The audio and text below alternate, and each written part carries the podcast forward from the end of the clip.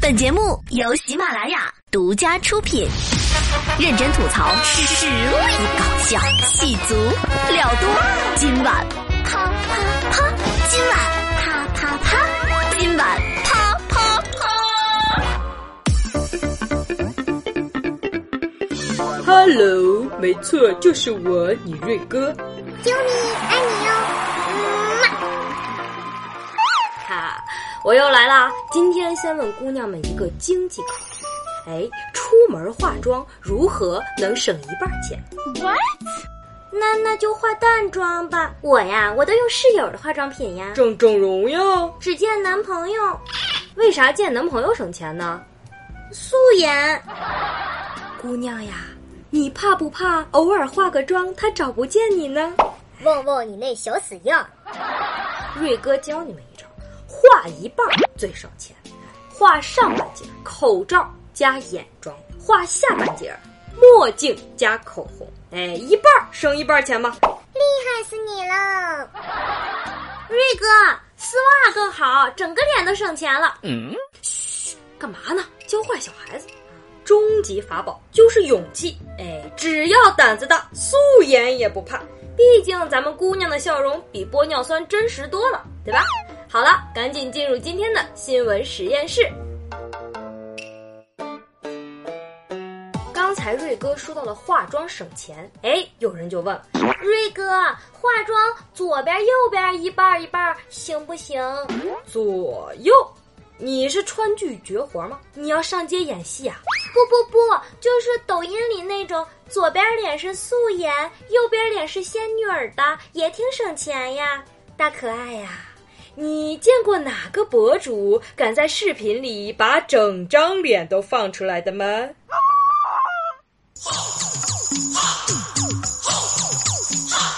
是谁？妖怪哪里跑？你要真左右化妆，估计你坐滴滴那都相当于自带防狼面具了呀！我也不想这么棒棒呀。这湖南一家修眉店就打起了姑娘们这半张脸的生意，免费体验修眉，就只给修一半，另一半呢要收一千块。瑞哥算了算，这一边眉毛吧，大概是一百五十根到二百二十五根之间啊，一千呢除以二百，也就是平均一根眉毛五块钱呀。师傅呀，那个我眉毛挺多的，你看能能变现不？这一根眉毛五块钱。这就是光天化日把手放进我口袋啊！这市民张女士被这个拉到修眉店里体验了一把这免费修眉，却只修到一半，哎，再修另外一半的时候就要收费一千元。哎呀，不要动，很快的。好啦，您看满不满意？嗯，我我我觉得还行，但是我看这边，我我我我我我，哎，我这边没修呀，我也没说要修呀。哎，好啦，体验结束了啊，我们这就叫。半边没没半边，再修半边要收钱儿。嗯，那那麻烦您把另外半边也给我修一下吧。啊，行，我们这有二百的、五百的、一千的，你要修多少钱的？呃，二二百的吧。小姐，你确定要用你二百的左眉配你的一千右眉吗？嗯，那就一一千吧。麻烦您修修对称点儿。另外提醒大家，现在好多人为了美去拔眉毛，这个拔眉属于恶性刺激，而且经常抽拉眼皮，还会出现皱纹啊，还引起毛囊发炎。你算算，你这拔这五块五块五块的，你不心疼啊？花一千块拔个眉，再花一千打个玻尿酸去皱，这里外里两千块呀，够你买好几卡车的黄瓜贴脸了。这人红呀，是非多，而且一波接一波。哎，凭借电视剧《延禧攻略》里魏璎珞这一个角色火了的吴谨言，最近受到了极高的关注和追捧，各种媒体邀约采访。哎呀，瑞哥那是极其的羡慕呀！回正题，但是就在《延禧攻略》大结局后不久，中国电影频道就在微博点名批评了吴谨言团队耍大牌。央视一出手，吴谨言的团队可以说是求生欲极其强烈了，立刻做出回应说：“啊，我我们会彻查清楚，道歉学习。”而且呢，吴谨言也在微博里做出了道歉。有人就说呀：“哟，这吴谨言演完了《延禧攻略》，还真把自己当魏璎珞了，拿错剧本了吧你？魏姐虽然有错，但也说不定是团队有人给她穿小鞋呢。哎，咱先不着急对撕，咱看看吴谨言团队到底是怎么耍大牌的。就是三三天前吧，我们节目组一行七个人，按照约定采访的时间呀，提前半个小时到达了。哎呀，然后就突然被告知采访的地点换到了十公里以外的新地儿啊！那家伙，我们拎着设备器材赶紧赶场啊！哼。一路狂奔到了场地呀，那对方的节目组支付的场地费用又让我们掏了。唉，最后最生气的呀，就是说因为艺人接下来有其他安排，无法满足采访，这不是欺负人吗？大家知道不？这央视的中国电影频道可是采访过成龙、刘德华、周迅等无数的大牌明星，多年以来只见他们夸人。第一次批评明星耍大牌，哎，这群网友是群策群力帮央视抱不平啊！哼，见过飘的，没见过对央视飘的，真是长见识了。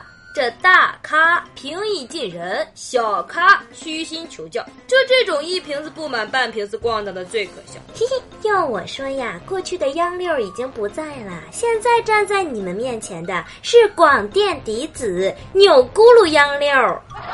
这节目组也表示，从艺的道路上任重道远，德为先。哎，希望这是他们第一次，也是最后一次。璎珞呀，你是真不让朕省心呐！这回朕也保不了你了，拖回北影，重新学习一下规矩。吴谨言同学，考验你专业水平的时候到了，请你用一百零一种角色演绎一下台词。央视爸爸，我错了。这道歉和澄清呢，可能来的都稍微晚了一点。不过吴谨言同学的思想觉悟还是不错的，已经道歉置顶说定牢记艺德为先。这做演员可以无问东西，但做明星就要眼观南北，艺德就是明星的南北。哎，瑞哥送最喜欢的一句话给你，小姐姐，慢慢来，可能啊会快一点哦。哎呀，这个暑假呀，马上就过完了。我姥姥姥爷呀，就特别舍不得我。原因是呢，我会鼓捣手机。哎哎，这怎么突然灭了？姥爷，那个是屏幕休眠了。哎哎，这个怎么这这没声了？这个姥姥，音量键你按到零了。有时候这俩人还会因为不小心关了对方看的资讯，生气的一天都不跟对方说话。这手机花样确实太多，老人们是真的玩不转。最近就有一位八旬的老人报警说，总有人给自己发暧昧短信。哎，后来民警到了老人家中查看，发现是老人订阅的公众号在情人节期间发的祝福。哎，警察同志呀，你听呀，这个事情非同小可呀，你听听这个。把我的心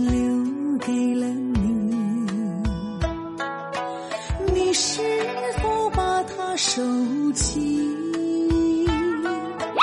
阿姨呀，这个只是歌儿啊，不是不是，还有消息啊！你看，有一种誓言天长地久，有一种承诺不离不弃，有一种牵手白头到老。哎呀，你看他还想跟我牵手，真是太不要脸了！阿姨啊，你你先冷静冷静。就是这个男的啊，我就想把他揪出来。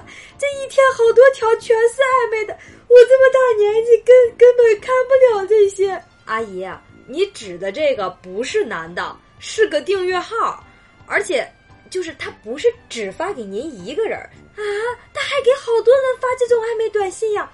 呃，反正就是他不是特意发给你的，不是暧昧短信，就是个广告，你知道吗？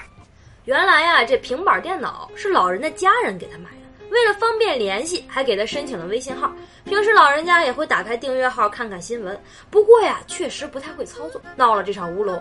但奶奶还是很可爱的坚称说：“咦，呃，我以后呀会多熟悉操作，自己呀还是能够跟上时代的潮流的，爱你哟。”哎呀，我也好想跟奶奶一样被情话包围呀，前提不是广告哟。哎，不过这个新闻呐。要用倒叙的手法，这走进科学就可以做一整期的悬疑节目了。不过这一次确实是我们欠了老人一节有耐心的课。老人们的手机说明书从来都不是那个让他们连字儿都看不清的小册子，而是这些身为儿女的我们呐。只为那一声爸妈，时间都